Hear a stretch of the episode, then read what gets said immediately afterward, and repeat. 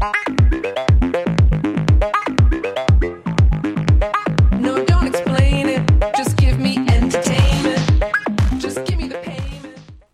Tous les mardis à 20h au Théâtre Sainte-Catherine, c'est la soirée Art Machine. Venez découvrir le show le plus éclectique en ville.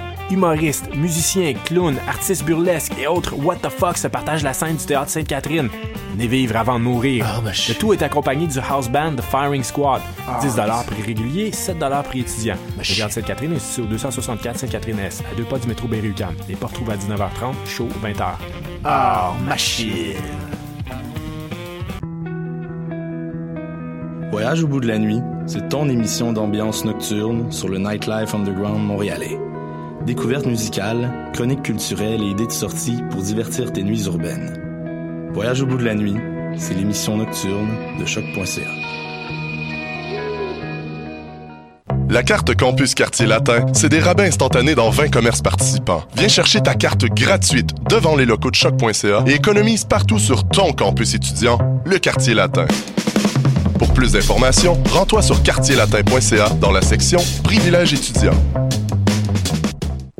La Société de développement des périodiques culturels québécois vous présente le Printemps des revues. Que vous soyez passionné de cinéma, d'art visuel, de musique, de théâtre, que vous aimiez vous plonger dans les nouvelles et les poèmes ou que vous souhaitiez approfondir les enjeux de société, vous trouverez parmi les 45 revues de la SODEP. Du 6 au 25 mars, les revues culturelles québécoises vous donnent rendez-vous. Pour plus de détails, rendez-vous sur sodep.qc.ca. Le concours vitrine de toutes les musiques vous présente en préliminaire ses 21 oiseaux rares. Du 19 février au 3 avril, c'est au Francouverte que ça se passe. Faites le plein de nouveautés musicales au sympathique Lion d'Or et découvrez trois artistes et formations par soirée ainsi qu'un invité surprise. Soyez au rendez-vous afin de contribuer au choix des neuf demi-finalistes. Pour tout savoir, visitez francouverte.com. Les Francouvertes, une présentation de SiriusXM. Les cornes, c'est ton rendez-vous Metal Underground sur choc.ca. Branche-toi. Bonsoir ou bonjour, c'est Oxpo Puccino et vous êtes sur les ondes de choc. c'est pour ça que ça bouge comme ça. Oh, fucker, c'est ça. C'est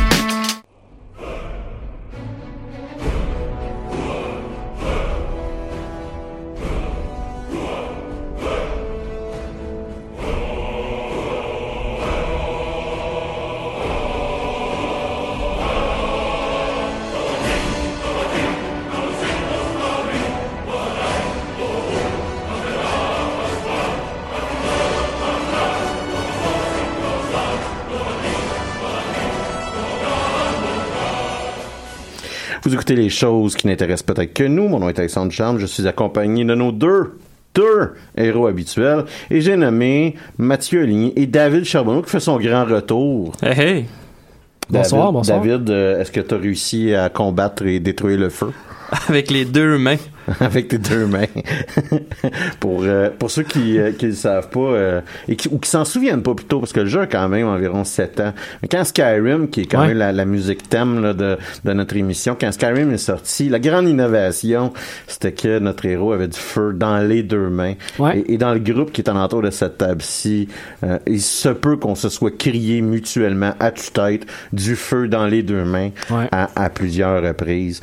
D'ailleurs, euh, je, je veux pas dire qu'on est dû pour un autre Elder Scroll, mais tout bien je créerais que euh, Bethesda là, doivent arriver Ben, à court. Il y a plein Euh, d'annonces qui s'en viennent, je pense, pour le autour du E3, il me semble, ou un peu Ouais, ben avant, en euh, fait, il y a le, le Elder Scroll Online qui euh, annonce en fait le Somerset qui- ouais. Island, euh, Ah, ouais. là, qui a jamais été touché par aucun Elder Scroll. Donc, euh, il y avait des théories sur que peut-être que ce serait dans cet univers-là qu'aurait lieu le prochain Elder Scroll. Ouais, Ou peut-être que ça va être un... En fait, si je me trompe pas, mais pour de vrai, si je me trompe pas, c'est Skyrim 2 qui est supposé sortir. Mais il me semble qu'ils ont vraiment... J'avais vu ça, ils ont vraiment décidé de faire une suite à Skyrim parce que Ouais, le monde ne connaisse pas Elder Scroll, mais ils connaissent Skyrim. Ouais, qu'ils ont vrai. décidé de garder le même... Ce serait euh, pas une mauvaise idée au niveau marketing parce que la marque Skyrim est devenue vraiment Sauf plus que connue. tu perds que- bien du monde dans la fanbase. Peut-être, mais en même temps, je... Non, non, ben, ben, je... ben, non, je vais jouer. Non. Toutes les crises de fête, vous l'acheter quand même. Ben, Non, mais à un moment donné, euh, Il va y avoir de la- il va- ça, ça dépend comment ils font le lore puis comment ils l'introduisent. C'est sûr qu'il va peut-être comme, avoir des euh, gens un peu Star Wars déçus, 8. mais Ouais. Il y a peut-être des gens qui vont être un peu déçus, mais je pense que ça serait un bon coup marketing que de prendre Skyrim puis d'en faire une forme de marque, là, tu sais. Ben, tu sais, ils ont déjà sorti à peu près cinq versions différentes de Skyrim cette année. On peut penser à autre chose. Ben, écoute, euh, je pense que à part Skyrim tablette, il reste plus grand chose. Pour de Ben, vrai. ça sort bien. euh, Ça sort euh, mardi prochain. En tablette, ben, tu vois. Non, non, c'est une joke. On va pouvoir jouer ce Skyrim sur notre Apple Watch dans pas. Oh, ça, ça, ça va venir. Ça Ouais, va, ça ouais. va certainement venir. Euh, commençons, hein. Ouais, faisons- ouais, ouais, on- ouais. Depuis quelques semaines, on fait un tour de table. Mathieu, qu'est-ce qui a attiré ton regard et ton attention cette semaine? Euh, c'est une bonne question. On commence par Dave. Dave. Il a pas parlé la semaine passée. Et si bon, hein, ça, ça paraît que tu n'y as pas pensé. En fait, euh, pendant la dernière semaine, j'ai beaucoup de temps libre. Fait que euh, j'ai entre autres encore une fois avancé X-Files. Je sais que vous êtes tanné de m'en entendre parler. Mais euh, non, non, pour répondre aux diverses questions des diverses semaines, euh, ça vieillit. En fait, plus ça avance, mieux ça vieillit bien. Ouais, ben, je pense. à un moment donné, que, la distance de temps se rétrécit. sais, tu le vois à travers les saisons, le cellulaire rétrécit de plus en plus, c'est ce qui est un bon signe. Sinon, je sais pas si vous vous souvenez, je vous avais parlé il y a deux semaines d'un livre que j'avais pris à la bibliothèque, Final Fantasy and Philosophy, euh, que j'ai commencé et qui se trouve à être complètement de la merde. En fait, euh, mon objectif c'était de vous en parler aujourd'hui et euh, finalement de je, je sais même pas encore si je vais le finir ou non, mais jusqu'à maintenant, tout ce qu'on fait, c'est m'expliquer des concepts de base de grands philosophes en me donnant des exemples par rapport à Final Fantasy. Ah, C'était excitant. Ce qui, oui, fait que moi je pensais qu'on allait comme philosopher autour de Final Fantasy, mais non, c'est pour prendre euh, des théories par exemple de Nietzsche sur Kafka. Bah, c'est ça doit être, c'est peut-être un- pour, pour les personnes plus jeunes, les adolescents, ça peut être peut-être un Mais outil pourtant, de la- vulgarisation intéressante. Euh, Oui, ben ça, sûrement. Mais tu sais, la, la prémisse du livre, en fait, c'est que euh, vous allez apprécier plus la série Final Fantasy en lisant ce livre. Puis Ah. ben non, pour l'instant, j'apprécie pas rien de plus. Mais euh, ouais. T'as comme- t'as- Sinon, t'as pas une nouvelle compréhension de la série. hein? sinon, euh, non, non, ben pas pour l'instant. Mhm. Sinon, euh, j'ai, euh, voyons, je suis- je pogné. J'ai, j'ai, faut que je me vide le cœur encore là-dessus cette semaine. Je m'excuse. Je sais que j'ai des sujets qui deviennent redondants un peu, mais Chrono Trigger, la version Ben, moi, je- PC. moi, je t'ai vu, je t'ai vu jouer. Ouais, moi aussi. Oui, Je- j'ai, j'ai, j'ai, j'ai pris Je beaucoup de temps. Je t'ai je jugé un peu. Je t'ai vu, je Euh, jouer, j'ai fait, je sais que ce jeu-là est de la merde. Dave me dit que ce jeu-là est de la merde et il joue encore. Ça reste quand même une nouvelle édition d'un de mes jeux préférés.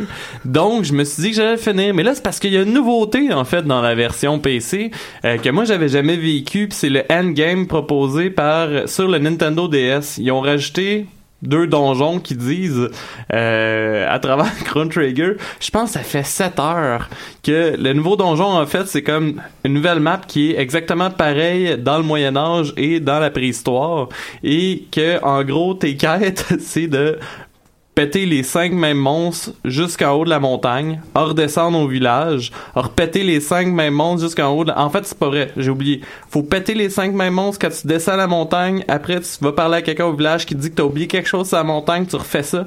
Ça fait à peu près quatre heures que je fais juste ça. Je suis vraiment tanné, mais je me suis vraiment dit qu'il fallait que je le fasse au moins une fois dans ma vie. Bref, euh, Chrono Trigger me fait énormément souffrir en ce moment. Et euh, c'est pourquoi d'ailleurs vous m'avez moins vu jouer cette semaine Mhm. parce que je suis vraiment écœuré de battre les cinq mêmes monstres. T'es au courant qu'il y a des vrais bons jeux vidéo qui existent. Oui, oui, oui. Ben en fait, entre autres, d'ailleurs, tantôt j'ai recommencé euh, une partie de Crusader King 2 en me rendant compte que euh, je suis beaucoup trop euh, impatient. Donc, euh, euh, je finis par me faire decker parce Mm. que je déclare la guerre à peu- absolument à tout le monde dans mon voisinage, puis ça, ça, ça t'aide pas non, dans la diplomatie. fait que, euh, oui, j'aurais pas mon achievement de recréer le royaume russe.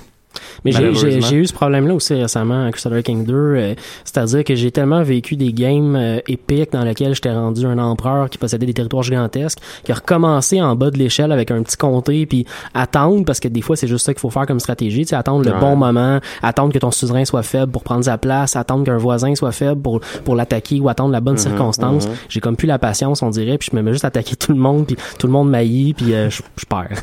Mais là, j'ai un petit plaisir coupable que je vais peut-être prendre cette semaine. Comme euh, je suis temporairement sans emploi, euh, j'ai décidé de reprendre euh, la vieille attitude que j'avais quand j'avais pas de vie en 2011. Fait que je vais peut-être me refaire une vie dans The Sims 3. Ah. Euh, Ça serait, ça serait, Tu vas refaire, tu vas refaire la barre. mais c'est parce que j'ose pas. Mais pour de vrai, c'est tout. Ça a toujours été ça mon objectif. Puis je me tente tout le temps avant parce que le temps d'avoir assez de cash parce que je veux pas utiliser de cheat Ouais. pour pouvoir m'acheter un Ouais. établissement puis avoir mon bar. Mais- je finis par me tanner. Moi, je te, je te dis, question de le vivre, cheat.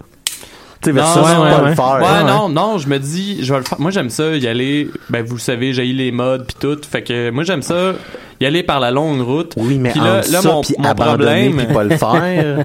mon problème, puis je pensais à ça tantôt, parce que j'avais le goût de jouer, tu sais. En plus, euh, ma, ma blonde n'était pas à la maison, je fumais une cigarette, je me disais, je me passe une game. Puis là, je me suis dit, ma blonde, elle connaît pas ça de Sims. Puis si elle me voit jouer à ça, c'est vrai que ça a l'air un peu de jouer à poupée. Ouais, fait que là, je suis comme, je pense que je vais me cacher. T'es en train de me Je vais dire. me cacher dans le noir. T'es en train de pas jouer à une vidéo parce que t'as peur que ta blonde te juge. je pense que je pense que pour la première fois de ma vie, The Sims me fait cet effet-là. T'as pas comme l'entièreté de ton adolescence puis de jouer à des jeux vidéo puis de te débarrasser de ce sentiment-là?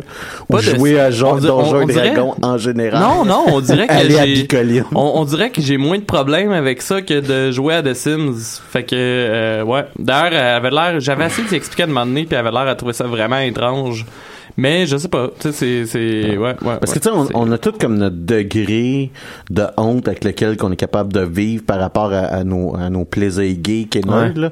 Moi, ça a tout le temps été bicoline, mon level, genre. Je- Tu sais, je peux pas, je peux pas me mettre un, me faker un saut de chainmail puis là, commencer à me donner des accents, genre, pour après ça vivre dans mon monde imaginaire. Moi, c'est ça mon niveau. Je dis pas tout que... ton niveau, c'est l'imagination, ça, c'est C'est correct. ça. Si ça devient dans le monde réel, t'es pas capable, tu t'embarques pas Sauf que là-dedans. tu sais, je pense que ça dépend tout le temps de Mon la point, c'est que. The Sims est vraiment, vraiment, vraiment, plus creux que ça, là, Ouais. quant à moi. là. Mais c'est que je pense que ça dépend aussi de l'attitude que t'as euh, envers ce genre de truc-là. Tu sais, moi, quand je commençais à faire euh, des grandeurs nature, ben là, ça fait longtemps que j'en ai pas fait, mais tu sais, je voulais faire de l'impro, je voulais faire du théâtre, etc. Fait que moi, j'ai mais aucune C'est difficulté euh, entièrement à mettre là-dedans. là. C'est une très belle activité, c'est entièrement défendable et je souhaite que tous les gens qui le font aient énormément de plaisir. Là, tu sais, là. C'est c'est pas, j'ai pas d'enjeu avec Mm-hmm. ça. Je veux juste dire, moi, j'ai jamais été capable de dépasser cette barrière-là par rapport à mon propre caractère. Puis c'était vraiment ça mon point. Et Versus à jouer à The Sims. tu m'as fait penser à une anecdote cocasse, euh, soit que justement les premières années où on allait dans des GN, on se donnait tout un genre de petit accent un peu français ou peu importe. Puis à un moment donné, il y a quelqu'un de notre groupe qui s'est retourné et qui a dit ça à peu près de même.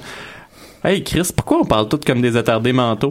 fait que euh, on a arrêté de faire des accents. Je pense que ça vient avec le temps. Sinon, Mathieu, Oui, hein? ben oui, ben oui. Euh, j'ai continué de jouer à on Stellaris.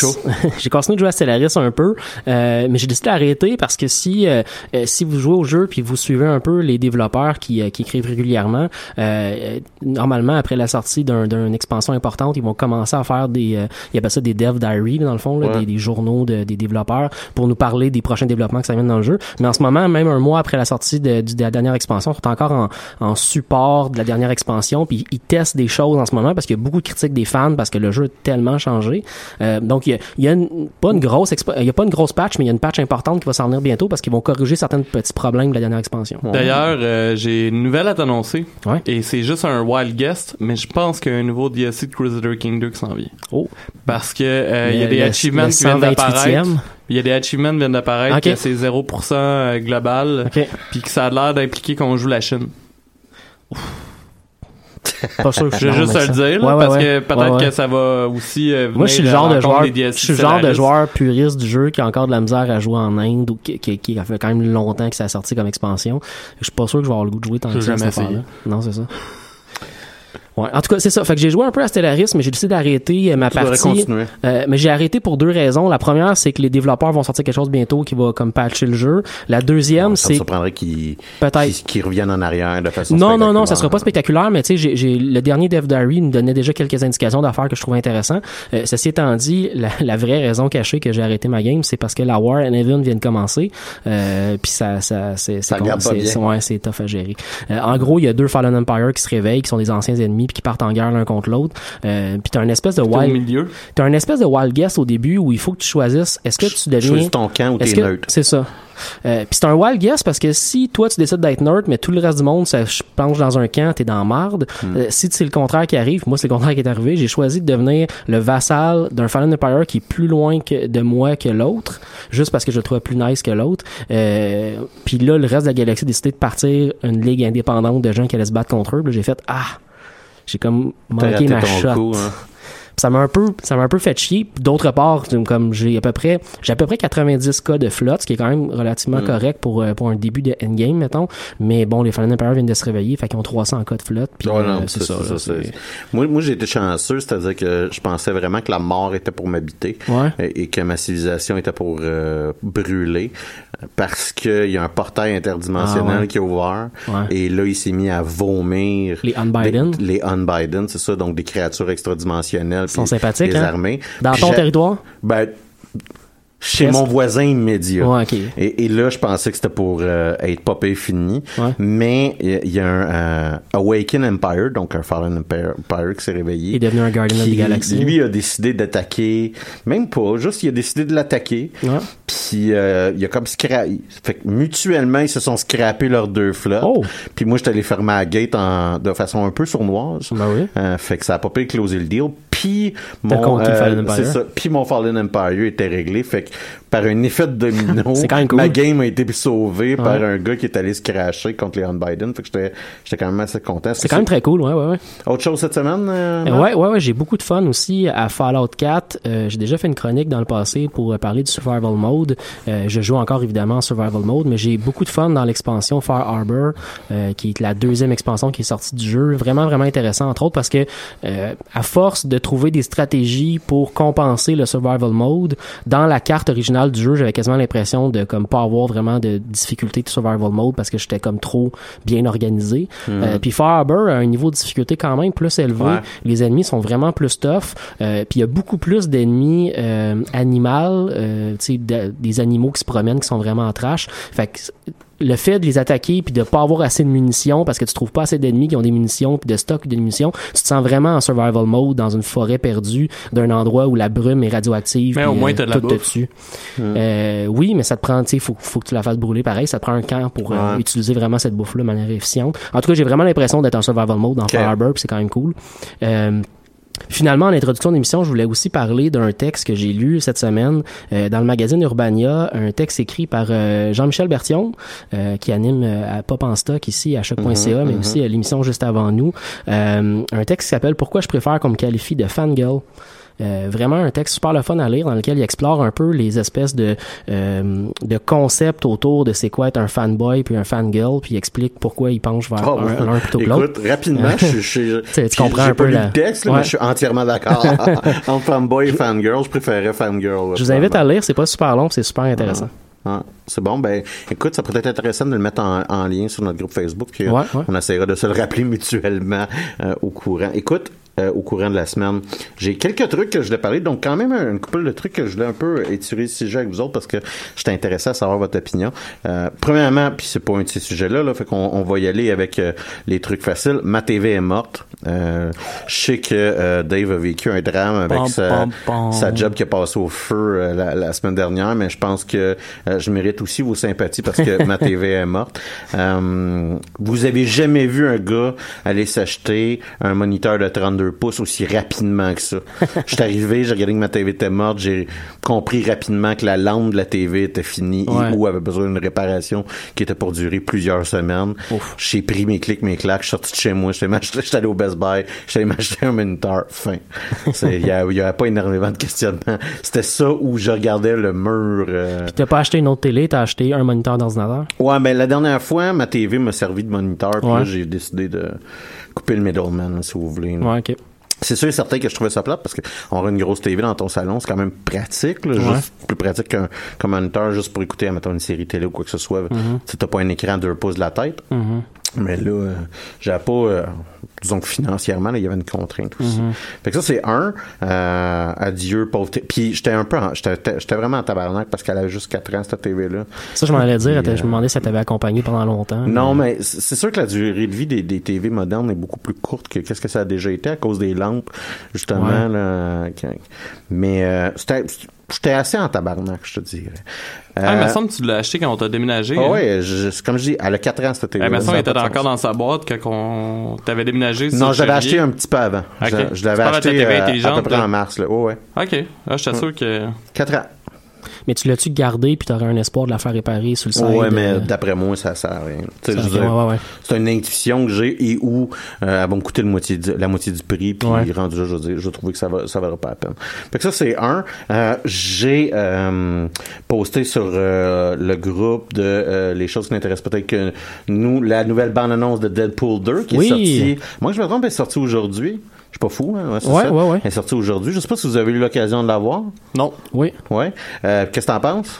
Euh, j'ai, je, je suis très très enthousiasmé. Je Ouais. pense que par le passé on en a jasé un peu parce qu'il y avait eu un teaser un peu avant. Euh, puis on avait justement jasé de X-Force euh, qui est un peu mhm. l'équipe.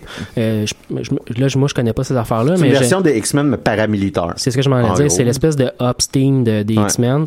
Euh, puis dans le, ce trailer-là, on voit très clairement que en gros, euh, en gros, Deadpool va créer les X-Force pour organiser une équipe pour euh, pour faire face à Cable. Ouais. Ish, là, grosso Ouais. modo, là. Ça va être ça l'histoire du, du prochain Deadpool. Euh, beaucoup, beaucoup, beaucoup d'humour. Ouais. Euh, Il y avait l'air d'avoir énormément de stock autour de ça. Mhm. J'avais l'impression aussi, peut-être aussi parce que le premier film était un origin story, j'avais l'impression qu'on allait voir beaucoup, beaucoup, beaucoup la phase de Deadpool euh, sans son masque. Là. En tout cas, dans, le- dans, le- dans le trailer, on le voit Mhm. très, très, très souvent Mhm. sans son masque où il parle aux gens. Euh, ce qui est quand même intéressant pour voir un peu le jeu d'acteur, mais euh, on voit aussi sa face toute décollée tout le temps. là. Ouais. Ouais. Mais ouais. Euh, ouais, moi j'ai aimé, euh, je mes personnages préférés de tout l'univers d'X-Force et Domino. Je Ouais. t'avoue, j'ai vraiment aimé le, le, le personnage, la présentation du personnage dans, dans la euh, bande-annonce. Euh, les jokes sont bonnes, la violence est, est précisément Ouais. mon goût. Ouais, ouais. Euh, Il y, a- il y a Il y a une scène notamment où il met sa main sur un fusil, il se fait tirer dans la main, fait qu'il y a un énorme trou dedans, mais il tourne le gun pour que le prochain le prochain tir soit en face du gars. C'était assez hot là. Fait que ça, ça, ça, j'ai trouvé ça intéressant. Après ça, il y a eu l'annonce de la nouvelle série. On, l'a aussi mis sur notre euh, groupe euh, Facebook. La nouvelle annonce euh, de le nouveau trailer de la nouvelle série qui va être sur Freeform, qui est euh, Freeform? Ouais, Freeform, c'est une plateforme. Euh, Netflixesque, là, je vous dirais. Ok. Euh, mais écoute, Là, je l'ai devant moi. Là. Ça semble pas être très payant, présentement. fait que je peux pas te le dire, mais Non, ça, je me disais avec le nom que sauf ça- que Ouais. ça semble être exclusif aux États-Unis. Fait que Ah. euh, ça serait peut-être pas facile pour nous autres de, de pouvoir euh, le regarder. Mais le- donc la série, c'est Marvel's Cloak and Dagger. Ouais, j'ai vu ça. Ça a l'air quand même intéressant. Moi, c'est des personnages que je trouve à, à la base quand même euh, intéressants. C'est une réinterprétation, fait qu'on a déplacé les personnages à la Nouvelle-Orléans. On clairement, on semble indiquer que leur pouvoir se repousse puis qu'il y a un lien entre eux, alors Ouais, qu'en ouais. réalité, c'est pas tant le cas. Euh, Moi, j'ai regardé le trailer, puis euh, je dois t'avouer que j'ai rien compris, mais je connais ni les personnages, ni le, le rien du tout de la série. Mhm. J'ai effectivement vu, comme toi, que ça a l'air de deux jeunes euh, qui ont des pouvoirs soit similaires, soit qui, en tout cas, il y a une connexion entre Ouais. leurs pouvoirs très claire. Euh, mais j'ai pas très bien compris ce qui se passait, là. Mais je te dirais que visuellement, puis l'atmosphère du trailer avait l'air intéressant Ouais, quand même. Fait que minimalement, ça va être à regarder, puis à se trouver un lien piraté et où. C'est quoi, ça s'appelle un VPN, c'est ça? Ouais. Pour euh, pouvoir le regarder. Fait qu'il y aura ça. Euh, les Il y, a- il y a des sujets là, que j'avais envie de vous discuter rapidement, puis je sais pas si vous avez vu dans les nouvelles, parce qu'il y a une voiture euh, automatisée de Uber qui a tué Ouais. quelqu'un? C'est un fake. Non, c'est très vrai. Uber ont enlevé les chars en Arizona. mhm. Si ça te tente, on pourrait euh, vérifier ça, mais euh, mais euh, et minimalement la réaction, euh, je l'ai trouvé quand même assez intéressante parce que euh, les gens semblent s'objecter là, puis euh, avoir des problèmes avec les Ouais. véhicules automatisés. Puis j'ai de la misère à comprendre en quoi que. Puis il y a deux choses. La première chose qui, qui me pose question, c'est à quel point qu'on blâme le char alors qu'on blâme pas l'ingénieur du char? La deuxième affaire qui, m'amène à, réfléchir, c'est euh, pourquoi que tout d'un coup on dirait ah mais il devrait plus avoir de véhicules automatisés sur nos routes, hein, alors que euh, euh, a un- quelqu'un, a un être humain euh, qui frappe quelqu'un en char, un piéton en char, on dit pas que les êtres humains devraient arrêter de conduire. Fait qu'il y a comme un une réflexion ou un rapport par rapport à la technologie que je trouve intéressant dans ce cas-ci, où est-ce qu'on semble considérer que la seule unique euh, manière que, que de un, c'est plus prévisible si le processus est mécanisé, alors que, je veux dire, les automobilistes tuent des piétons depuis euh, des années, là, on s'entend. Euh, et euh, d'un autre côté, où est-ce que la technologie devrait pas exister si elle est infaillible, ce qui existe pas. Il y a, a absolument aucune technologie qui est infaillible. Les chars vont toujours exploser, les avions vont toujours crasher, les navettes spatiales vont toujours exploser. Ouais. Fait que je vois, je trouve ça intéressant euh, que euh, Surtout qu'on surtout qu'on va juger cet événement-là euh, comme étant une espèce de ça c'est scandaleux ça tue des gens mais euh, ça, ça fait combien de kilomètres de milles qui ont été parcourus par ces voitures-là sans aucun incident? C'est avant de pogner le premier mort parce qu'éventuellement il va en avoir là, comme tu dis c'est toute toute l'utilisation de véhicules de transport qui soit euh, dirigé par la technologie ou un humain qui, qui, qui l'assiste ou même un humain tout seul qui ça. conduit il va avoir des accidents. Euh, ceci étant dit il faut mesurer quand même la technologie à partir de l'ensemble des éléments qui est autour. Je pense que c'est le genre d'événement qui va nous permettre d'apprendre au même titre qu'un qu'un conducteur quand il vit un accident un accident mortel ou pas là, peu importe là, quand tu vis un accident comme conducteur euh, euh, surtout quand tu le vis relativement jeune t'apprends de ça Euh, la technologie va avoir la même chose. On va avoir appris de qu'est-ce qui fait que les capteurs ont pas compris la chose puis à quel point aussi l'activité humaine autour de la voiture est responsable de la chose tu sais.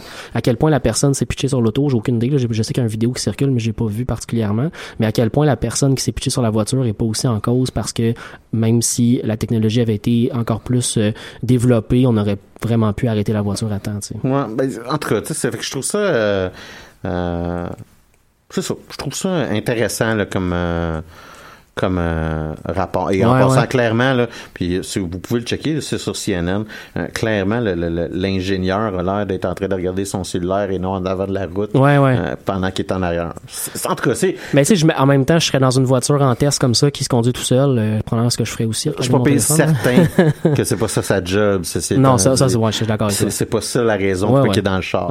C'est de peser sur le break. mais c'est pas un ingénieur de Google par contre c'est une voiture de Uber C'est ça, c'est un, un, c'est un conducteur Uber C'est ça, c'est un, c'est ça, c'est un Ouais, service ouais. de Uber. là. ouais ouais Euh, en tout cas, c'est intéressant de, de, de voir à quel point on fait un déplacement par rapport à la culpabilité, puis un déplacement par rapport à euh, on devrait les retirer de la route versus si un humain là, tue un automobiliste, on on dirait n'arrêterait qu'on pas tout le on monde d'un coup. les chars, Ouais, c'est ça. On n'arrêterait pas les gens pour dire, hey, euh, il faut qu'il faut redonner des cours à tout le monde. Dans la catégorie comportement faillible, l'humain, il est encore hot, là, là, versus la machine, je pense qu'il perd plus souvent, à vrai dire.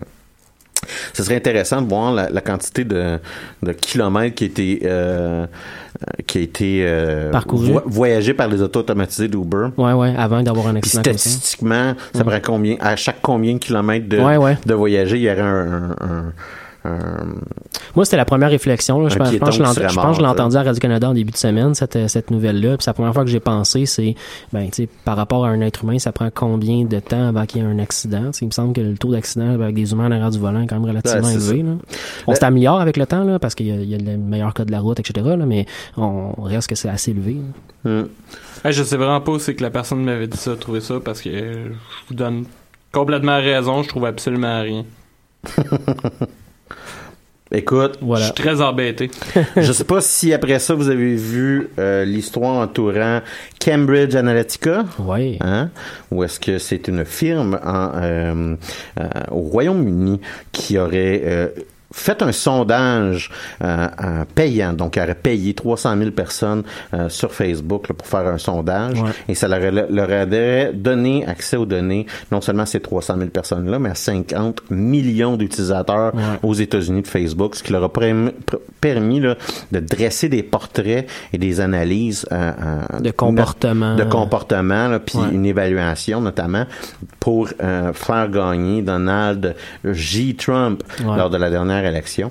Mais ils ont On également. rappelle que euh, Donald Trump a perdu le vote populaire, mais a gagné le, co- le collège électoral. hein. Ouais. C'est, c'est la manière que ça fonctionne euh, aux États-Unis pour être président. Il y a des un nombre de votes attribués par un nombre d'États. Quand on gagne l'État, on gagne l'entièreté des votes. Sachant- sachant et aussi c'est ça qui le- fait gagner l'élection présidentielle, c'est pas le vote populaire. Non. Puis sachant aussi qu'il y a énormément de, euh, de, de, de groupes qui fait, qui je vais rephraser ce que j'essaie de dire. Euh, il y a tellement de groupes qui lancent l'information c'est notamment des journaux officiels, des, des médias, mais aussi des médias alternatifs qui lancent des fausses nouvelles partout sur Facebook. Fait que d'avoir ce big data-là qui permet de cibler des gens de manière très, très Mhm. précise et d'aller dire à des gens qui ont déjà une inclinaison vers des fausses nouvelles, voici la fausse nouvelle, ça renforce encore plus des comportements électoraux qui vont devenir dommageables par la suite. Puis euh, si vous avez pas entendu parler de cette histoire-là, euh, allez regarder les reportages de la BBC, là, c'est assez fascinant parce que la compagnie En fait, n'a la- pas été active ouais. juste aux États-Unis, mais au Non, Kenya non, non. a été particulièrement Ouais. trash. C'est un, Ouais. c'est un travail de... de, de- Sur le Brexit, Ouais. puis... euh, Partout, les gens ont décidé de voir à quoi il ressemblerait s'il y avait le sexe opposé. je, pense, je pense que c'est moins euh, un, un hoax que ça, c'est-à-dire que c'était... Non, non, mais je veux dire, euh, parce que ça te demande tout le temps les programmes Ouais. stupides sur Facebook ouais. de- d'accéder à toutes tes C'est données. c'est ce genre d'affaires-là qui, euh, effectivement, dans, dans une moindre Clairement. mesure, ce genre de programme-là, ce qu'ils font effectivement, c'est qu'une fois que tu leur dis oui, ils ont ramassé toutes les données sur toi puis ils vendent En fait, mondes. si tu veux vraiment savoir, je sais pas si tu te souviens quand que Facebook, à la droite, ils ont rajouté le feed. Ouais. Tout le feed de nouvelles, fait que là, tu vois les, les activités des personnes que tu connais, là, qui été rajoutées. Euh, moi, je, je connaissais un ami en informatique et, et je me suis demandé, est-ce que c'est possible de colliger l'entièreté des données à partir de ce feed-là? Et de pouvoir repérer certaines choses par rapport à des mots-clés? Ouais. Et je pense que ça y avait pris à peu près deux semaines pour le coder. Ouais, Ce que je veux dire, c'est si moi, un dude que je connais, euh, on a été capable d'avoir cette idée-là, imagine une ouais. compagnie que c'est l'entièreté de son objectif, c'est de faire ça. Fait que c'est, c'est, Puis Quand on sait que la compagnie est tout simplement financée a été dirigée par euh, l'extrême droite américaine Ah non, autour de Breitbart. News, etc. C'est ça. ouais. Ce qui est hilarant, c'est qu'on dirait que les gens viennent de réaliser que euh, c'était pas les clients de Facebook, c'était le produit qui était vendu. Puis t'as envie de dire, ben, si vous venez de flasher. tu sais. Ben, quand c'est gratuit, généralement, c'est C'est ça. Si tu payes pas, ça veut, t'es, t'es jamais le client. Il y a quelqu'un T'es qui toujours finance la-. T'es le truc qui est vendu. C'est ça. Fait que c'est- j'ai, j'ai trouvé la réaction drôle euh, et aussi je n'ai pas encore connu une seule unique personne. Autant qu'apparemment il y a une grande panique et les gens délitent leur compte Facebook, je n'ai pas rencontré une seule unique personne qui est en train de le faire présentement. Fait que ça c'était ça. L'autre chose. Je pourrais aussi souligner que tous les gens que je connais qui ont délité leur compte Facebook l'ont recréé six Ah ouais, plus ben tard. ouais, ben non, c'est ça. Ce que je veux dire, c'est, tu sais, euh, clairement, il va falloir raffiner des outils de détection quand ce genre de situation-là se produit. C'est pas en... C'est un peu comme l'environnement. hein. Euh, L'entièreté des êtres humains ne vont pas soudainement plus polluer. Il faut trouver une manière de pallier à un comportement. Ouais. Malheureusement, euh, les changements de comportement de masse euh, chez les humains sont excessivement rares. Euh, et puis le dernier détail là, que je voulais parler, c'est la très faible, au Canada, je te dirais absolument faible, mais la très faible couverture médiatique qu'ont qu'a reçu les huit bombes qui ont été placées là, Ouais. à Austin au Texas. Moi, j'ai trouvé ça impressionnant à quel point qu'on n'en parlait pas. Euh, non seulement ça, mais là, euh, le poseur de bombe s'est finalement tué. Ouais. Euh, et on est en train de se faire faire Par le une coup- bombe, d'ailleurs? Ouais, ouais, ben c'est ça. Il s'est, il s'est s'est fait, fait sauter. il s'est fait sauter. Puis on est en train d'avoir le coup classique de c'était un, homme soli- non un homme solitaire Ouais. d'une famille sans espoir. Et je vous laisse deviner la race du gars qui fait bombe, c'est-à-dire il était blanc. Versus, tu sais, c'est un hostie Ouais. terroriste qui crissait des bombes. Ouais, exactement. Ce qui était véritablement. C'est un homme incompris. Ouais, Robert Clemco, euh, qui est grand un, euh, amoureux du Canada. non, mais Euh, même pas, c'est, j'allais dire Robert Clemco, mais c'est pas ça. C'est Etu de la presse. Euh, Richard Etu, qui est le gars qui fait la couverture. là, des- Américaine, ouais. Ouais, qui lui-même est afro-américain, puis il faisait un lien entre, euh, je sais pas si vous vous souvenez là, du, du kid euh, aux États-Unis qui s'était fait tirer par un par un homme blanc.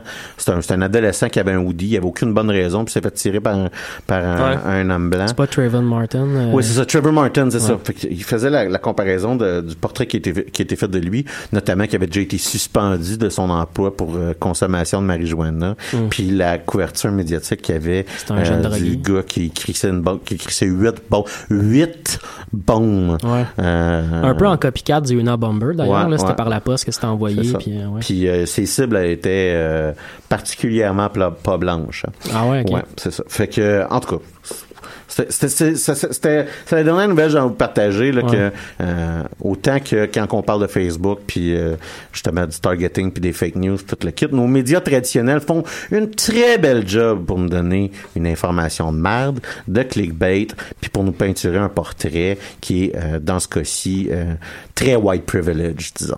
Fait qu'on n'a pas, on n'a pas besoin nécessairement des grands complots internationaux pour avoir de l'information de merde. Et c'était la fin de mon éditorial de la journée. Parlant de peinture et donc d'art, euh, Alexandre, euh, veux-tu nous présenter euh, la, chanson d'aujourd'hui? Euh, à minimalement, je vais vous présenter les sujets euh, dont on va discuter non. la- après la chanson. Ben non, ben Euh, non, on c'est-à-dire- skip ça cette semaine. ça- Tu m'avais promis un spécial. C'est pas ça qui est important, c'est la musique. hein. Ouais, c'est ça. Euh, et donc, je vais vous parler. Je, je suis allé voir le film Tomb Raider pour vous. Je vais vous parler de la série My Girl. Et New Girl. New Girl, excusez-moi, excusez-moi. excusez-moi. Nouvelle Ouais, fille. My Girl, c'est c'est un- c'est une toune. ça. Ouais, ouais. Euh, et Mathieu va nous faire ses recommandations de podcast. Ça, c'est étant dit, on va commencer la musique. Mathieu, avec quoi? On écoute un, on écoute un groupe américain qui s'appelle The Rail Splitter, un groupe de bluegrass.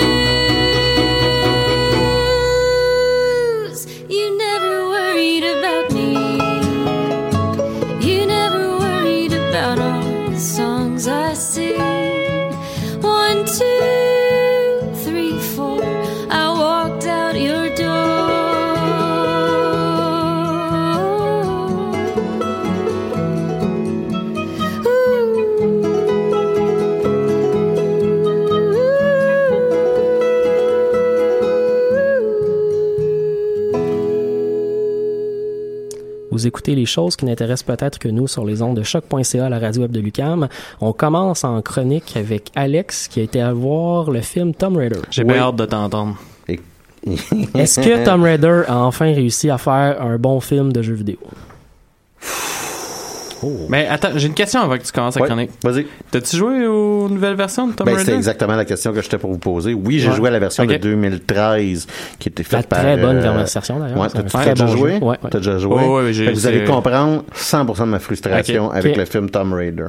Je pense que qu'est-ce qui est, qu'est-ce qui est intéressant dans la version 2013 de Crystal Dyna- Dynamics, qui est un film, là, qui est un, excusez, un, un studio de jeux vidéo qui Ouais. appartient à Square Enix. D'ailleurs, euh, si ça vous intéresse, là, c'est euh, un studio à Montréal de Eidos qui a fait la version euh, multiplayer de ce jeu-là. OK.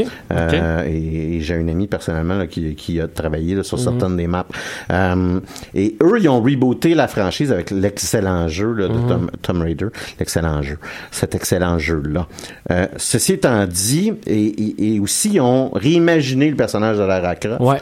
en nous montrant un peu le, le- un chemin que le personnage utilise pour devenir euh, l'héroïne finale qu'on connaît, c'est-à-dire euh, une Tomb Raider, là, donc une, une, une aventurière là, qui, qui chasse des, des, des, euh, des tombes. Et ce chemin-là est très réaliste. Euh, quand on joue aux jeux vidéo, Ouais, ouais. euh, il est euh, viscéral même. Et, on, et les étapes sont pas faciles. On voit que euh, la- les, les différents niveaux de souffrance qu'elle va, qu'elle va amener vont y amener différents choix. C'est la première fois dans un jeu que je voulais pas mourir parce que ça me faisait crimasser de l'avoir.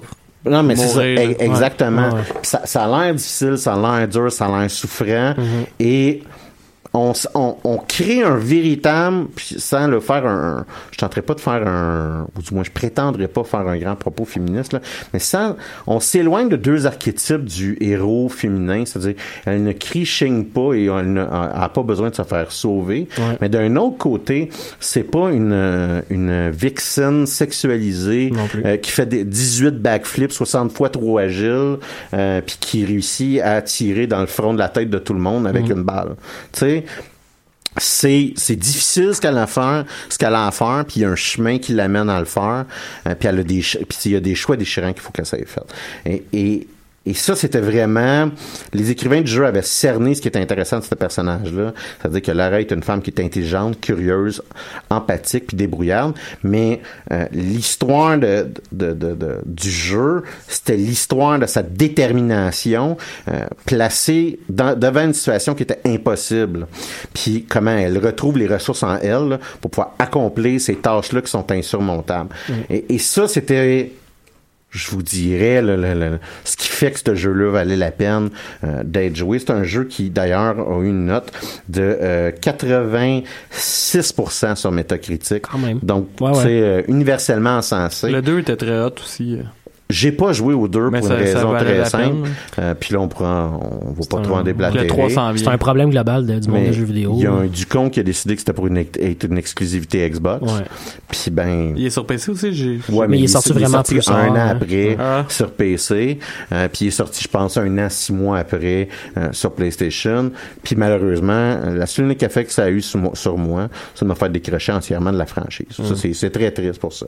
Euh, ceci dit, le film Tomb Raider a obtenu une note de 50% sur Rot- Rotten Tomato.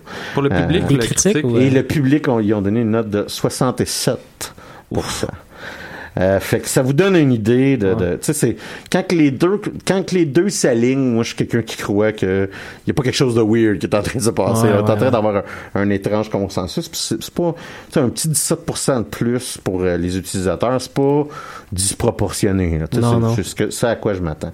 Euh, donc il semble avoir une certaine unanimité par rapport à ce sujet-là. Le film, euh, C'est quand même une meilleure note que le premier film de Tomb Raider. oui, non, mais sauf que, Sur sauf que ceci étant dit, le premier film de Tomb Raider a fait 100 millions de plus au box-office. Ouais, c'est vrai. Euh, le film a coûté 94 millions, puis il a rapporté 133 millions lors de sa première semaine, puis ça Puis- va pas aller en il s'améliorant. Puis il y a toujours pas. Il était probablement la principale menace pour déloger Black Oh, Panthers, non. mais il y a toujours pas déblo- déblo- Il y a, délogé peut-être- Black il y a probablement peut-être Pacific Rim qui va réussir à déloger Ouais, c'est Panther pas la de ouais, Ouais, prochaine grosse menace. Euh, puis vous donner une idée, je disais qu'il a fait 133 millions de la première- lors de sa première semaine. Seulement 28 millions aux États-Unis. C'est très, très peu. Mais D'ailleurs, la note de Pacific Rim est pas très bonne en ce moment. Non, non. Je l'ai euh, dans ma face. euh, il est- ben, en même temps, c'est Pacific Rim. Ça va se faire ramasser par les critiques, c'est sûr. C'est plate à dire, mais c'est des gros crises de robots qui deckent des gros crises de monstres. S'il y a une critique qui aime ça, c'est la surface de la planète, il est folle raide. c'est c'est pas pour ça que tu vas voir. Quelqu'un d'ouvert d'esprit. Euh, je vous dirais que le film a capturé quand même correctement l'essence du reboot de Tomb Raider. Puis on- n'a pas à faire un portrait, un portrait digne euh, des rêves érotiques d'un adolescent, là, mais bel et bien euh, à une histoire d'origine d'une véritable héroïne. Fait que minimalement, il y a ça. Je vous dirais que malheureusement, là où le film s'éloigne du jeu vidéo, c'est généralement là où le film perd de son intérêt pour moi, a perdu de son intérêt pour moi, puis là où il sombre dans les clichés. Euh, puis quand je dis cliché, là, ce film-là, chie. là. Euh, parfois, euh, c'est pas... euh, écoute, c'est pas pas tout le temps la faute des scénaristes, c'est la faute de ce qu'ils ont décidé de mettre de l'avant dans l'histoire des personnages. Je vous donne un exemple. C'est que on présente Laura comme un cliché de fille à papa, là, si vous voulez. La- Lara, excusez, comme un, un- un cliché là, de fille à papa, une daddy's girl. Tu sais, là, euh, elle a toujours aimé son père, mais là, son père est disparu, puis là, vous comprendrez que son père, c'était vraiment important. Ben, ça, ça, c'est un peu démontré dans le deuxième volet du jeu. À mon souvenir. là. Ben, oui, mais là, c'est la seule force motrice du personnage. C'est ce que je veux dire par... C'est ça un peu la, la problématique que ce film-là va avoir. Euh, C'est-à-dire que l'entièreté de la force motrice du personnage, euh, c'est euh, son père. Initialement, elle vit pauvrement parce qu'elle veut pas s'admettre que son père est décédé. Euh, puis, elle reçoit un message d'outre-tombe de son père qui va éventuellement animer notre théorème vers l'action. Et donc, la seule raison pourquoi elle devient un Tomb Raider, c'est pour retrouver la trace de son père. Contrairement aux jeux vidéo où est-ce que c'est une femme qui est accomplie, qui a deux doctorats, qu'elle étudie certains sujets, puis c'est, c'est, c'est, c'est sa propre volonté, si vous voulez, et non une, ten- une tentative, là, et, euh, là, je suis une fille éplorée, je cherche mon papa, là, euh, qui, qui l'amène à, à, à travailler. Puis, écoute, ça, pour certains, ça ruinera pas le film. Moi, je vous dirais, ça m'exaspérait. Euh, et euh, le tout va être entrecoupé de flashbacks là, en semi-noir et blanc qui vont vous montrer là, que Lara puis Lara puis son père ils s'aiment bien gros, tu sais. Puis ils ont même là ça c'est le genre d'affaires moi j'ai eu dans les films, là, ils ont même un petit code de famille là. Tu comprends-tu? Fait qu'ils sont pas ils- ce qu'ils font c'est qu'ils prennent leurs mains puis ils donnent ils se donnent un ils donnent un bec sur leurs deux doigts euh, euh, puis ils se donnent un bec sur leurs deux doigts puis après ça ils se crissent les deux doigts dans le front. Ouais ouais. Tu sais, gars, hein, je t'aime. Tu sais. Un peu comme tu m'as fait juste avant l'émission. Puis là, ouais, c'est ça, un peu comme qu'on se fait. Puis là, c'est leur code, tu comprends? Puis là, ils, ils se font. Puis je pense que dans le film, il fait. Tu sais, je disais, OK, là, je- tu tu veux me montrer un petit signe de familiarité, là, que Ouais. vous avez votre code de Moi, c'est le genre d'affaire qu'après deux fois dans un film, ça Ouais, commence à ben, me gosser. là. Puis là, on nous montre ça 17 fois dans le film. Est-ce que tu penses que ça aurait été meilleur si Harrison Ford aurait joué le père de Lara Croft? L'acteur qui joue le père de Lara Croft de est pas, très, est pas très très bon, soit dit en passant. là. C'est bon, ma blague était pas drôle. Merci à Guillaume qui rit présentement dans son auto. Euh, donc, euh, t'as 17 fois où est-ce que Lara et son père se donnent deux petits becs sur les doigts, puis là, il s'est tabarnak dans le front, puis là, si... puis là... C'est ça que tellement de haine. tu sais, si... Je, vous dirais la 17e fois, ça se peut que j'aille soupiré dans le cinéma un petit peu trop fort, même. Reviens-en, calice, là, tu sais, là. Ah oui, je t'aime, ah, tu sais, on est des frères, des pères et, et filles, ah, hey. Euh, Genre, arrêtez le sais.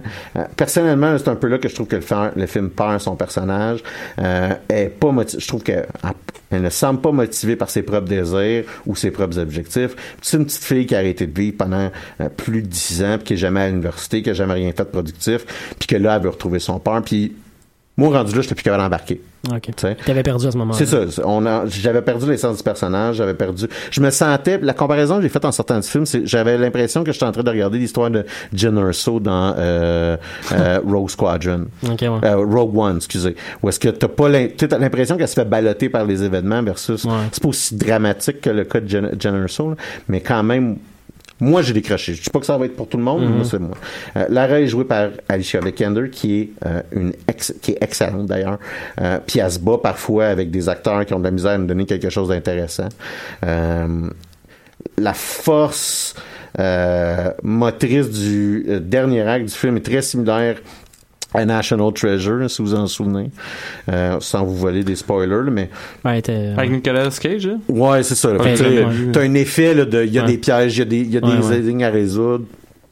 Puis là, ben, c'est là qu'on, c'est ça qu'on va, qu'on. Mais même qu'on les fait, questions, là. les questions de filiation aussi, puis de trucs familiaux, Ben, c'était déjà présent beaucoup dans Il y a, film il y a un peu de ça, c'est ça. Ouais. Fait que, comme je dis, sans, sans, sans aller dans les spoilers, si vous donnez une idée du rythme, puis ça, ça aurait pu euh, sauver, je vous dirais, le, le film. Puis jusqu'à un certain point, ça le fait. C'est-à-dire que le dernier acte est intéressant. Mais, mais c'est comme National Treasure, mais en moins bon. Puis si vous êtes comme moi puis vous faites la comparaison de National Treasure en regardant le film, vous vous dites ah ouais ça aurait pu être meilleur tout le long. Euh, finalement le méchant du film a des motivations de bonhomme de cartoon. Euh, il est méchant euh, parce que tu sais il est méchant puis qu'il faut être méchant puis euh, il aimerait ça revoir sa famille puis tu sais il est méchant.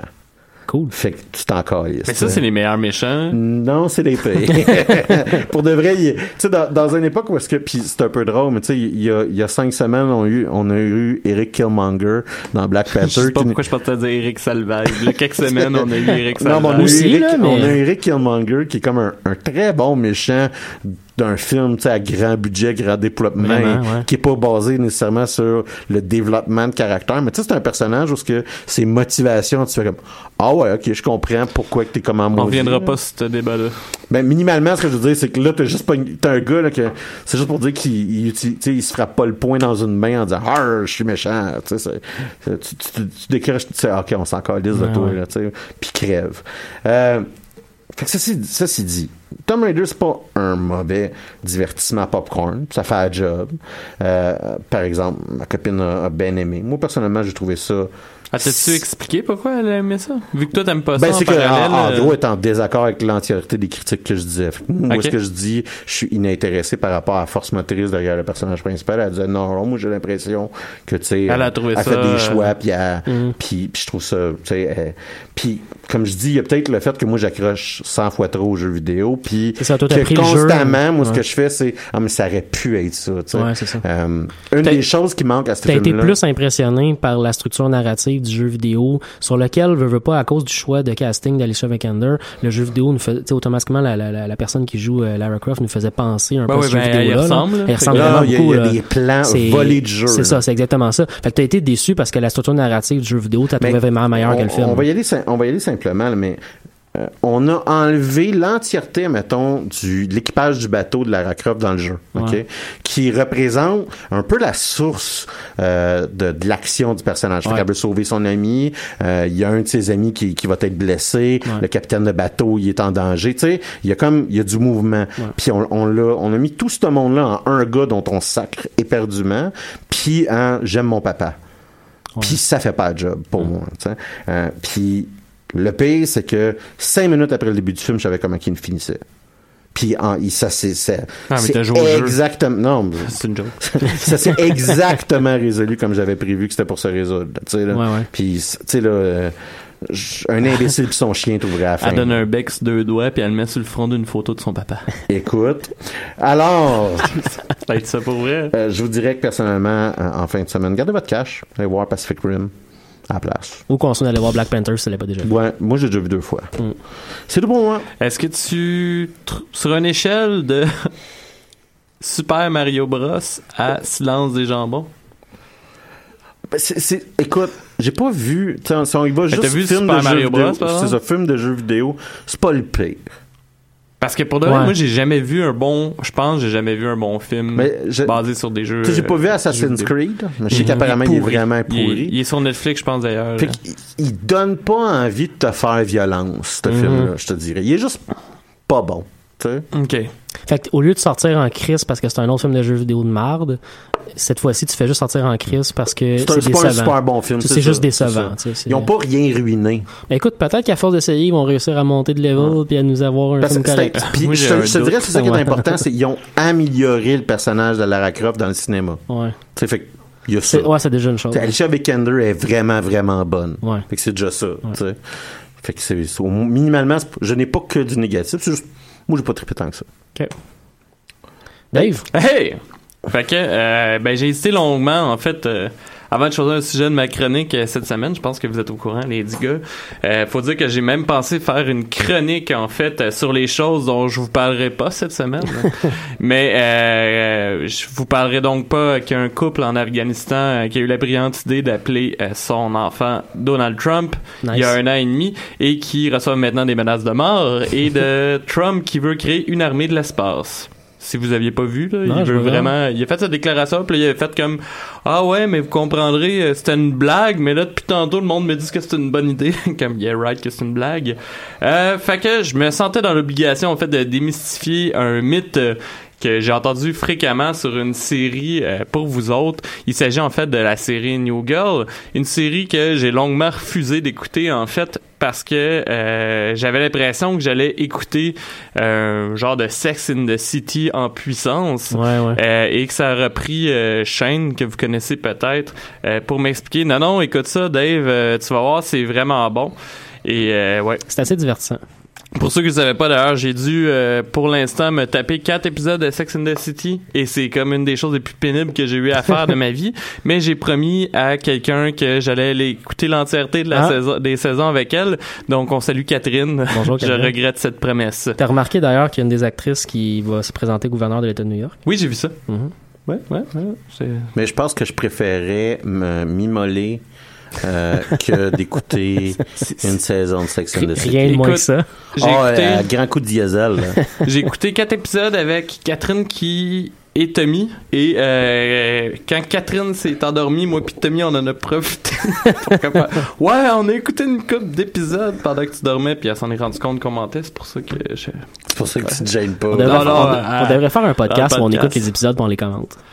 Non? On continue? Hey, pour de vrai, je, paye- je, je voudrais me taiser tes mais j'ai pensé à ça cette semaine. On devrait faire un podcast où ce qu'on a chacun des parties du scénario du silence des jambons puis on fait le silence des jambons à la radio pourquoi t'as écouté- Sex and the City avant.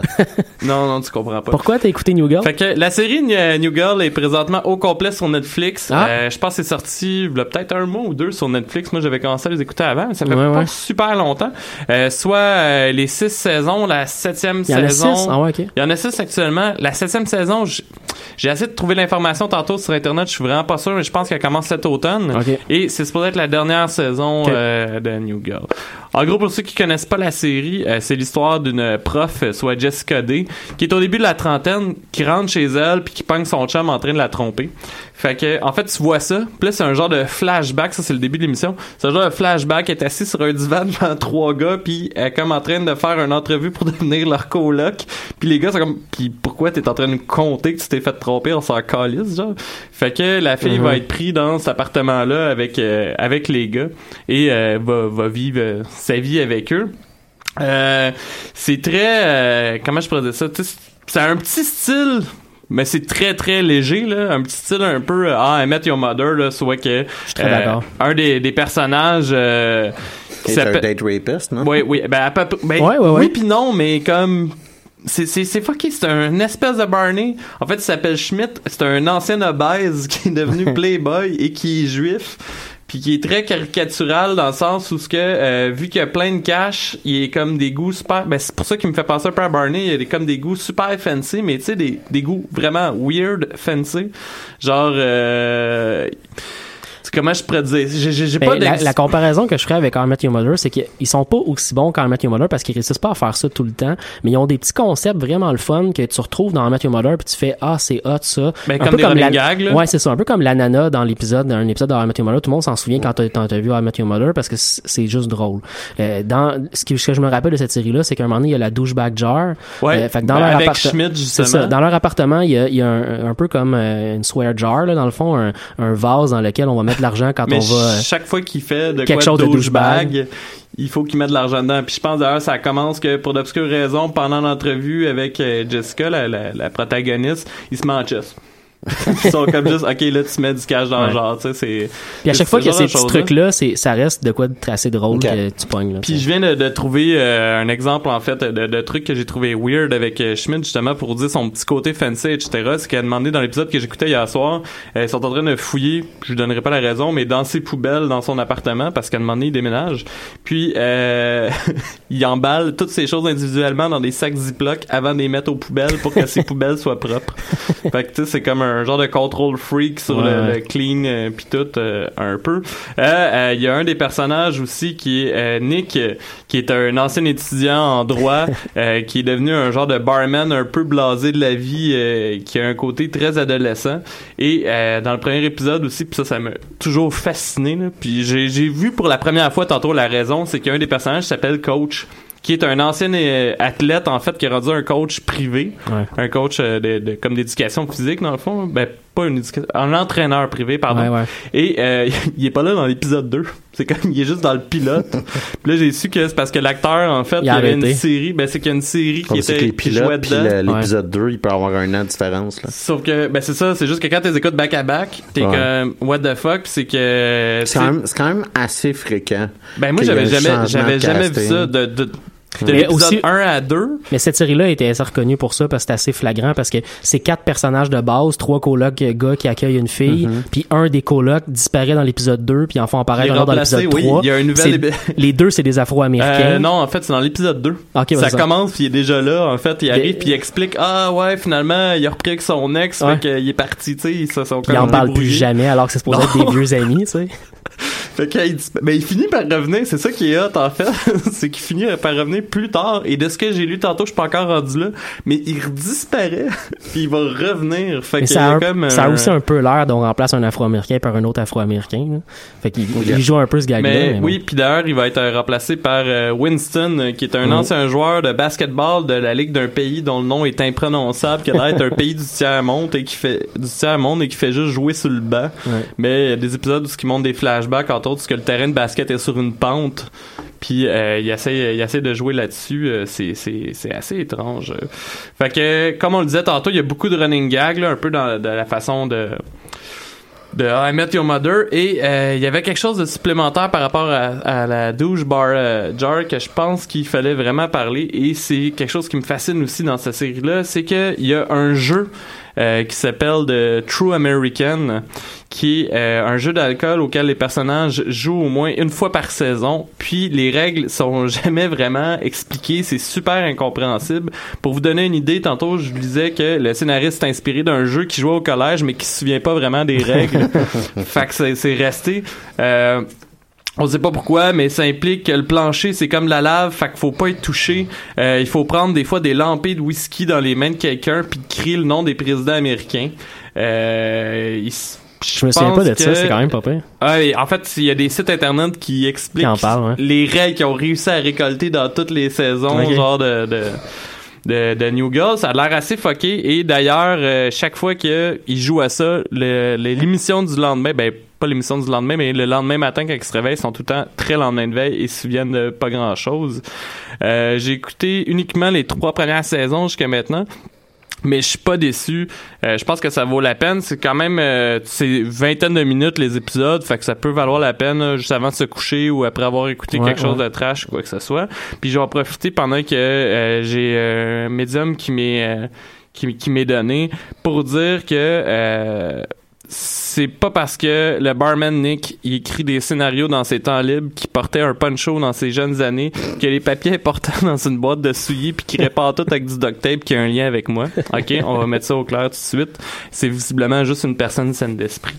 Bref, ça vaut quand même la peine euh, si vous cherchez une série légère, légère à écouter euh, pour tout le monde. C'est une bonne euh, Ouais, c'est ouais. une bonne série que, que Je m'excuse si tu l'as déjà mentionné d'ailleurs, mais la, la- le personnage principal est joué par Zoé Deschanel. Ouais. Oui, L'excellente oui. Zoé Deschanel. Ouais, j'ai pas dit euh, effectivement. Six C'est à souligner. Moi, c'est- saisons, est-ce que la série est finie ou... euh, Non, c'est ça que je dis. la- j'ai- C'est ça que j'ai au départ. En fait, il reste une saison à venir. Je Ouais. pense qu'elle commence cet gros. automne.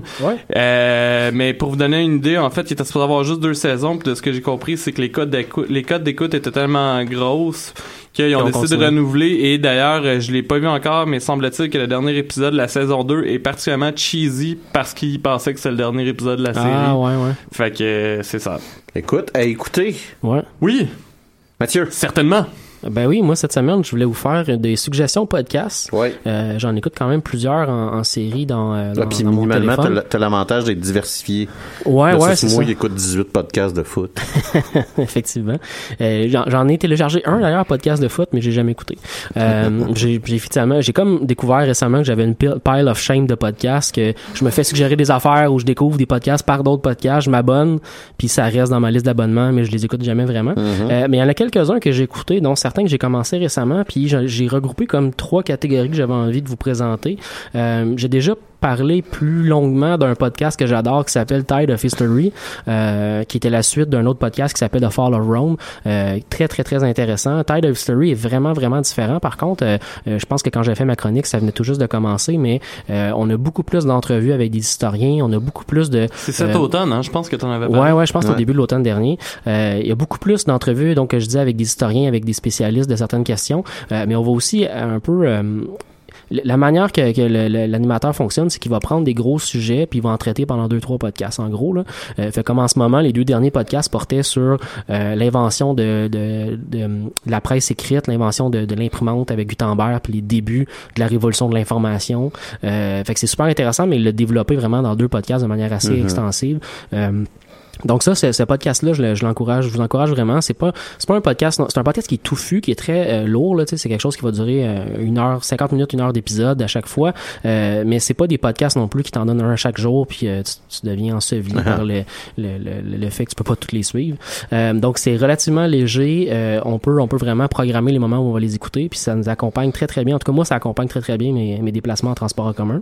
Euh, le deuxième, c'est un podcast de Radio Canada. Aujourd'hui, l'histoire, très très bon podcast. C'est un des podcasts les plus euh, écoutés de Radio Canada par ailleurs, Euh, mais très très bon podcast historique. Euh, les sujets sont extrêmement diversifiés, euh, mais c'est des podcasts un plus petits, ça dure 20 minutes ou bon entre 20 et 25 minutes mettons. Comment t'as dit ça s'appelait? Aujourd'hui l'histoire.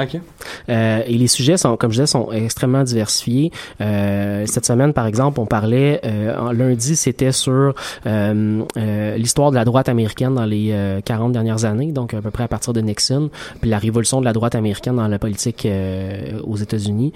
Euh, après le, le, le, le, euh, le triomphe de la gauche dans les années 60, il y a vraiment un changement total de, de, de stratégie de la part de la droite pour arriver avec un Ronald Reagan, puis jusqu'à aujourd'hui. C'est super bien expliqué puis super intéressant. Puis après ça, bon, le lendemain, on parlait de l'histoire de l'Office québécois de la langue française avec euh, Marie-Eva de Villars, qui est une, quand même une, une spécialiste de la question, qui a écrit le multidictionnaire. Donc, il y a des invités qui sont très, très bons, des spécialistes, il y a des historiens, des politologues, euh, des biographes, euh, et on va... euh, il y a vraiment... Donc, il y a- ça fait une émission qui dure depuis un certain temps, donc il y a beaucoup, beaucoup de choix d'épisodes, mais il y a aussi le fait qu'on peut choisir, parce que comme c'est un épisode par jour qui dure pas très longtemps, on n'est pas obligé de toutes les écouter, on peut choisir ceux qui nous tentent. Euh, Dernièrement, il y a eu une série super intéressante où, euh, pendant la, semaine, la première semaine des Jeux Olympiques, ils ont fait une série de podcasts historiques sur certains éléments des Jeux Olympiques qui est intéressant à suivre. Euh, donc ça, ça, ça vaut vraiment la peine. Euh, il y avait une série récemment aussi sur Richard Nixon avec un épisode sur sa politique extérieure, un, politi- un épisode sur sa politique intérieure. Donc vraiment un bon podcast à suivre aujourd'hui soir. intéressant, ça, parce que C'est Kissinger, vraiment- la politique étrangère, la C'est- guerre du Vietnam? ouais, c'est vraiment, vraiment intéressant à suivre. Le début, tu sais, il y a quand même quelque chose. En tout cas, je pourrais partir longtemps sur Nixon Kissinger, fait que je vais m'arrêter. Ouais. Mais. euh, Non, ça vaut la peine, c'est vraiment le fun. Kissinger, moi, je moi, je suis un grand fan de Kissinger. C'est, c'est... Il est starté. ils vont pas ils vont pas très profondément dans les sujets ou dans les dans les, euh, les moments historiques mais ils vont vraiment tout explorer euh, fait qu'on va d'un côté à l'autre on présente le personnage de, Nixon est super riche super intéressant à voir mais ils vont nous présenter autant le bon Nixon qui existait comme personnage le- l'homme de la, la loi et l'ordre autant que le mauvais Nixon Mm. le gars qui a fait le Watergate il y a comme plusieurs images qu'on va nous Hey, le- apporter pendant le même Le. Watergate, là. C'est tellement de la petite bière comparé à, ce que, à, T- à Trump, là. tu sais, quand tu regardes le niveau que Trump est en train de tester la Constitution, puis le Watergate, c'est comme même pas dans la même Ouais. ligue. Récemment, je viens de commencer un autre podcast historique euh, euh, qui est complètement différent des, euh, des deux autres, mais qui est un peu un mix des deux autres, je dirais, en fait. Il y a un podcast qui s'appelle Presidential. C'est des podcasts qui sont faits, en fait, c'est Presidential et Constitutional. C'est des podcasts qui sont faits par une, une, une journaliste du Washington Post qui s'appelle Euh, et c'est des podcasts qui sont faits de manière très, très journalistique. Donc, on va prendre un sujet, dans le cas de Presidential, c'est l'histoire des présidents américains. Il y a donc 44 épisodes sur chacun des présidents euh, américains. On commence avec George Bush et on finit avec Obama. Euh, et euh, on, on va donc un peu la manière d'un d'un journaliste aller interviewer des spécialistes à gauche puis à droite. Donc, les autres podcasts vont plus avoir une formule parfois de un interview avec un spécialiste, puis certains supports autres aussi parfois. Mais elle, c'est vraiment un montage, un collage d'un paquet de d'interprétation, un paquet de manières de faire. Je suis pas allé encore, j'en ai écouté seulement quelques-uns, fait que je suis pas allé encore dans les plus récents où vraiment l'histoire est, très très riche parce qu'il y a beaucoup beaucoup d'informations à donner. Euh, mais les plus vieux sur euh, George Washington, euh, sur euh, sur Thomas Jefferson sont hyper intéressants parce que on nous donne des informations euh, super le fun. Elle va dans des dans des secteurs super intéressants, autant la découverte du personnage politique que du personnage personnel. Une des questions qu'elle aime poser à, ses à ses à ses, à ses, euh, invités, c'est par exemple, ça serait quoi aller dans une date avec ce- cette personne là.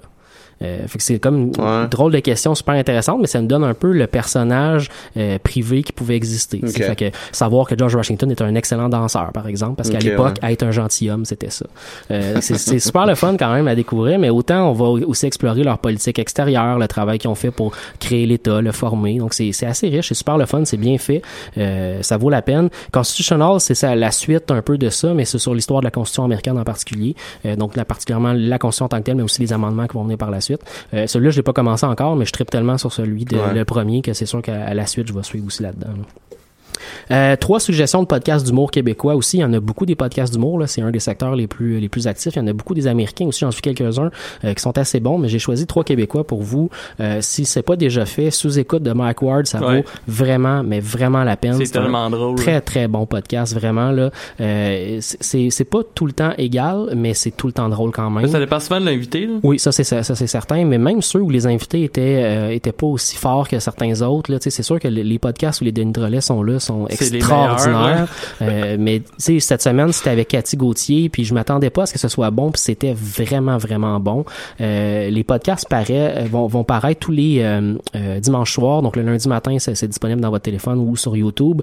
Et ça, les, les autres podcasts, ça va être la même chose, mais ils sont rendus sur Patreon maintenant. Donc Patreon, qui est un site de financement, socio-financement, on peut y aller pour, dans le fond, soutenir le podcast. Donc on peut avoir les podcasts vraiment d'avance. Ceux qu'on a gratuitement, c'est à peu près un mois et demi, deux mois en retard, en gros. Là. Fait qu'on n'a pas l'actualité euh, tout de suite, mais c'est c'est vraiment bon. Là. Donc euh, sous écoute, c'est enregistré devant public au Bordel Comedy Club. C'est euh, c'est assez cru, mais c'est c'est c'est l'humour de Mike Ward, mais enrobé d'humour d'invité qui vient avec lui. Il y a beaucoup de discussions aussi sur l'industrie de l'humour qui sont vraiment intéressantes à entendre. Ben, surtout cette année. hein. Absolument. Euh, Trois bières aussi, très très bon podcast. Le concept, c'est qu'on invite quelqu'un, euh, on pige des sujets qui viennent du public, qui viennent de toutes sortes de gens qui leur écrivent euh, des des, des sujets à discuter. Et le temps de boire trois bières ensemble, ils vont euh, donc switcher sujet pour en jaser. Donc c'est comme une grosse discussion. T'as l'impression d'être dans la cuisine de ce gang-là, avec souvent il y a beaucoup d'invités qui sont des humoristes, mais il y a un paquet d'autres gens qui sont invités. C'est très très souvent drôle, c'est super intéressant à entendre.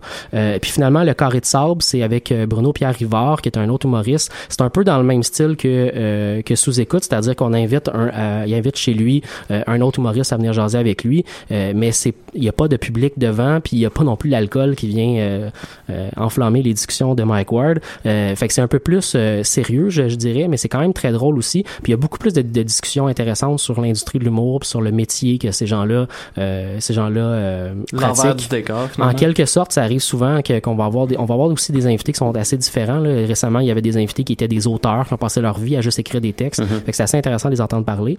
Euh, puis finalement, la dernière partie du podcast dont je voulais parler, c'est des podcasts politiques. J'étais un grand, grand fan de la compagnie Crook Media, euh, qui est une gang de- d'anciens Obama Bro, donc des, euh, des jeunes, euh, ils sont maintenant dans la mi-trentaine, mais c'est une gang de jeunes qui, qui a rentré en politique, en politique active au moment où Obama est devenu président. Ils ont travaillé dans l'administration de Barack Obama et euh, l'année passée, pendant les élections présidentielles américaines, ils ont lancé un podcast qui s'appelait euh, Keep It Up euh, 1600. Donc, euh, on veut garder le, le, le 1600 euh, avenue Pennsylvanie, qui est la- l'adresse de la Maison Blanche. C'est un podcast qui était ouvertement pro-démocrate, mais qui parlait de politique dans tous les sens, qui est devenu très très populaire super rapidement.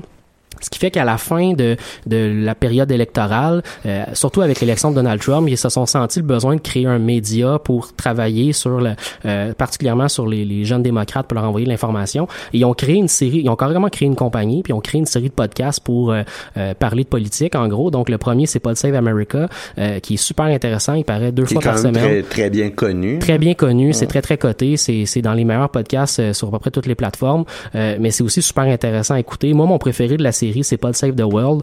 Euh, c'est animé par Tommy Vitor, qui est un ancien porte-parole du Conseil national de sécurité américain. C'est un spécialiste des enjeux euh, de- internationaux. Donc, il va inviter à chaque fois quelqu'un qui est spécialiste de d'une question particulière. Il va inviter des anciens ambassadeurs, des anciens euh, des anciens spécialistes de la Maison Blanche, des gens avec qui il a travaillé, mais aussi des il y a aussi des journalistes spécialistes.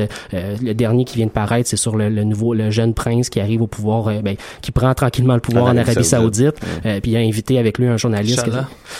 Il a invité avec lui un journaliste qui euh, qui est spécialiste de la question des affaires étrangères, mais aussi en particulier de l'Arabie Saoudite. Euh, fait que la discussion est les discussions sont super intéressantes, les questions vont loin, puis ils ont pas peur non plus de critiquer leur propre travail qu'ils ont fait en politique par le passé. Euh, donc de, de carrément, il a carrément posé la question est-ce que ce qui se passe au Yémen, c'est de la faute de l'administration Obama? Est-ce qu'on a mal fait notre travail à l'époque? Je trouvais ça super intéressant d'être capable aussi de mettre de l'avant le fait qu'ils ont un passé politique, mais ils sont prêts à le mettre euh, sur la table. Euh, c'est souvent aussi des podcasts enregistrés devant public. Il y en a un des podcasts qui s'appelle Love It or Leave It, qui est un podcast plutôt humoristique, mais d'enjeux politiques, qui est enregistré devant public avec des jeux avec les gens. C'est super drôle, super le fun à écouter. Euh, puis finalement, il y a, il y a, une série vraiment de podcasts. Il y a pas de Serve de People. Euh, il a il y a, euh, je me souviens plus du nom du dernier, mais il y en a un nouveau qui vient de créer, d'être il y a pas très très longtemps. Euh, c'est des podcasts qui sont beaucoup beaucoup orientés sur le travail euh, de fond des démocrates, puis sur le grassroots, euh, euh, les mouvements grassroots pour euh, en- encourager les gens à participer à la politique. Donc il y, a, beaucoup beaucoup d'informations qui sont données aux gens sur comment travailler dans les comtés, aller interviewer des gens aussi à gauche puis à droite qui sont des nouveaux candidats. Il y a vraiment la plateforme est ouverte, c'est super intéressant, il y a des bonnes discussions. Je vous invite à découvrir ça, Crook Media sur Facebook et la série donc des pods Save America ou The World. Parfait, ça. Hey, merci Mathieu. Ça fait plaisir. Merci tout le monde. Si vous, avez d'ailleurs des suggestions de podcasts, euh, écrivez-nous pour nous en donner. Hein. Ben, On est tout le temps ouvert à en écouter d'autres puis à les partager après ça avec les gens.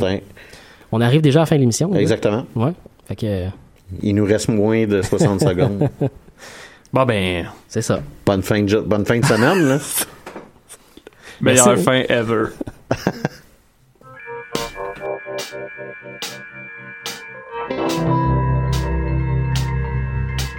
Bye.